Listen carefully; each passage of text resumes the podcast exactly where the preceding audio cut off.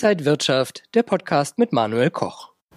Während die Aktienmärkte mit Rekorden ins Jahr gestartet sind, lief es für einige Rohstoffe doch deutlich schleppender. Wo liegen die Probleme und wo gibt es Chancen? Das besprechen wir heute beim Rohstofftalk, präsentiert von Xetra Gold. Herzlich willkommen hier von der Frankfurter Börse.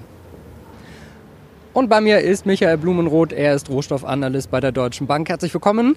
Schönen Morgen. Wir sehen ja als Top-Thema weiterhin, dass die Zinsen bei den US-Staatsanleihen weiter steigen. Das äh, belastet dann auch Gold. Können Sie mal kurz erklären, was so alles dahinter steckt und warum das dann auch noch Gold ausbremst? Ja, genau. Es ist eine absolut die Frage schlechthin an den Märkten. Was passiert jetzt mit den Zinsen? Was passiert mit den Renditen?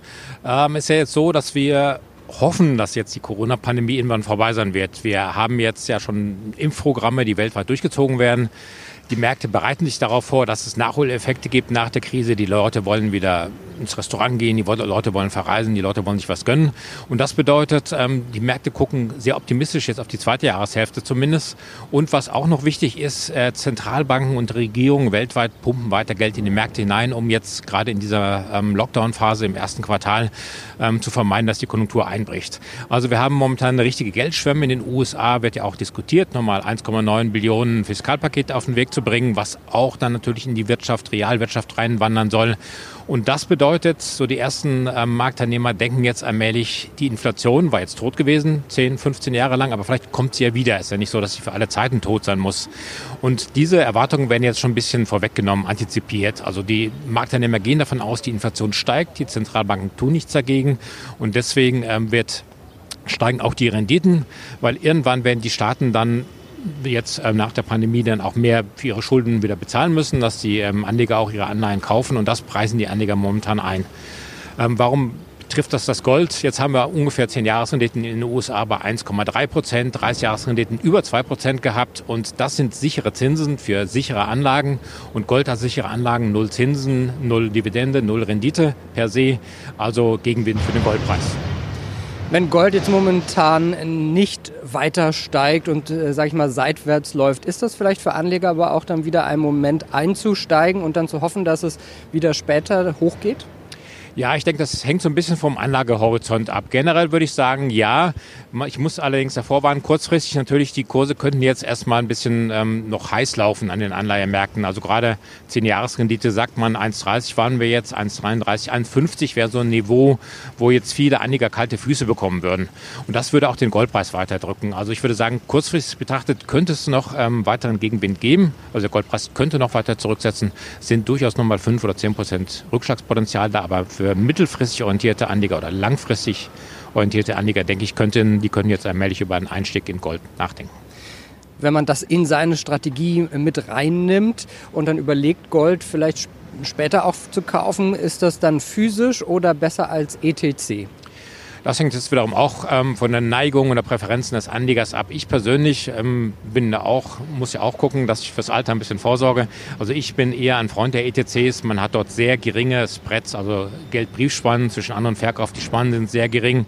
Man muss sich auch nicht um die Lagerung kümmern. Die Lagerung wird übernommen von dem ETC-Anbieter und ähm, tendenziell, man nimmt den Goldpreis wirklich eins zu eins mit. Also ich sehe viele, viele Vorteile für ETCs und relativ wenig Vorteile für physisches Gold. Schauen wir mal auf Öl. Wie ist da die Lage am Markt momentan? Ja, ganz, ganz spannend. Ähm, wir haben jetzt die Ölpreise tatsächlich auf dem Stand vom letzten Jahr im Januar gesehen, also bevor die ganzen Lockdowns rund um die Erde gekommen sind. Also hier ähm, spielte jetzt in den vergangenen Tagen so ein bisschen eine Rolle, dass die Kältewelle auch die USA erwischt hat, dass dort 40 Prozent der Produktion ausgefallen sind. Aber wenn man jetzt davon abstrahiert, wir sehen, die Lagerbestände sind deutlich zurückgegangen, gerade in den USA, da werden die ja wöchentlich veröffentlicht. Ähm, das Angebot ist immer noch sehr viel knapper als im letzten Jahr, also sowohl in den USA als auch in, von den OPEC-Plus-Ländern.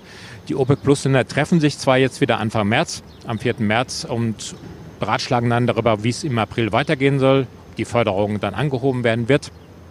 Aber tendenziell hier ist auch genauso wie bei ähm, Aktien Konjunkturoptimismus eingepreist. Die Investoren gehen davon aus, dass es wieder aufwärts geht, dass wieder mehr Öl gebraucht werden wird, die Mobilität nimmt zu. Und jetzt momentan, hier habe ich vielleicht ein bisschen Bedenken, dass die Preise doch arg weit gelaufen sind. Wir hatten jetzt brennt über 65 Dollar pro Barrel. Das ist wirklich ein Niveau, was wir auch ohne Pandemie ähm, erwartet hätten. Und wir haben ja noch den Lockdown, wie man hier sieht, ist ja noch recht leer hier um uns herum. Und deswegen bin ich in Öl jetzt vielleicht ein bisschen vorsichtig. Ich glaube, da sind wir jetzt in der Nähe von den zyklischen Höchstständen. Gibt es denn Rohstoffe, Metalle, die Sie interessanter finden? Ja, definitiv. Also momentan sind zwei Rohstoffe besonders im Fokus. Das sind bei den Ebenmetallen Platin. Erstaunlicherweise Platin ist so ein bisschen der, der Nachzügler, das Stiefkind. Das hat die letzten Jahre eigentlich sehr eher sich von der schwachen Seite gezeigt. Warum? Weil Platin hauptsächlich für Katalysatoren gebraucht wird, für Dieselkatalysatoren, also noch eher ein bisschen Nachfrageschwäche. Aber jetzt ähm, sehen wir gerade in den letzten Wochen sehr starke Preissteigerungen. Wir haben dort vier, fünf Jahreshochs gesehen im Platin. Warum ist das so? In Südafrika gibt es Angebotseinschränkungen momentan, auch wegen Pandemie und wegen Stromabschaltungen. Angebot sehr schwach, die Nachfrage steigt allmählich wieder, die Autoindustrie fragt nach. Und der gleiche Grund wie bei Kupfer, ähm, Platin und Kupfer sind Favoriten für diejenigen Investoren, die nach etwas suchen, was auch in Zeiten der Elektromobilität gebraucht werden wird. Also gerade Platin ähm, sind die ersten Schätzungen, dass es sogar in Elektroautos, wenn Elektroautos die Verbrennerautos ablösen, dass sieben oder achtmal mehr gefragt wird als jetzt für die Benziner. Also Zukunftspotenzial für Platin, auch für Kupfer. Kupfer auf acht Jahreshöchstständen, da ähm, saugen die Chinesen alles auf, was an Kupfer am Markt drauf ist momentan. Ähm, wenn jetzt die Wirtschaft wächst, wird Kupfer auch nachgefragt für die Bauindustrie. Also das sind die beiden Metalle, die momentan stark im Fokus sind, die zyklische Mehrjahreshöchststände erreicht haben. Und es sieht momentan so aus, als könnte, wäre dann noch Luft nach oben sagt Michael Blumenroth, Rohstoffanalyst bei der Deutschen Bank. Vielen Dank, dass Sie hier ja. zu Gast waren an der Frankfurter Börse. Das war der Rohstofftalk.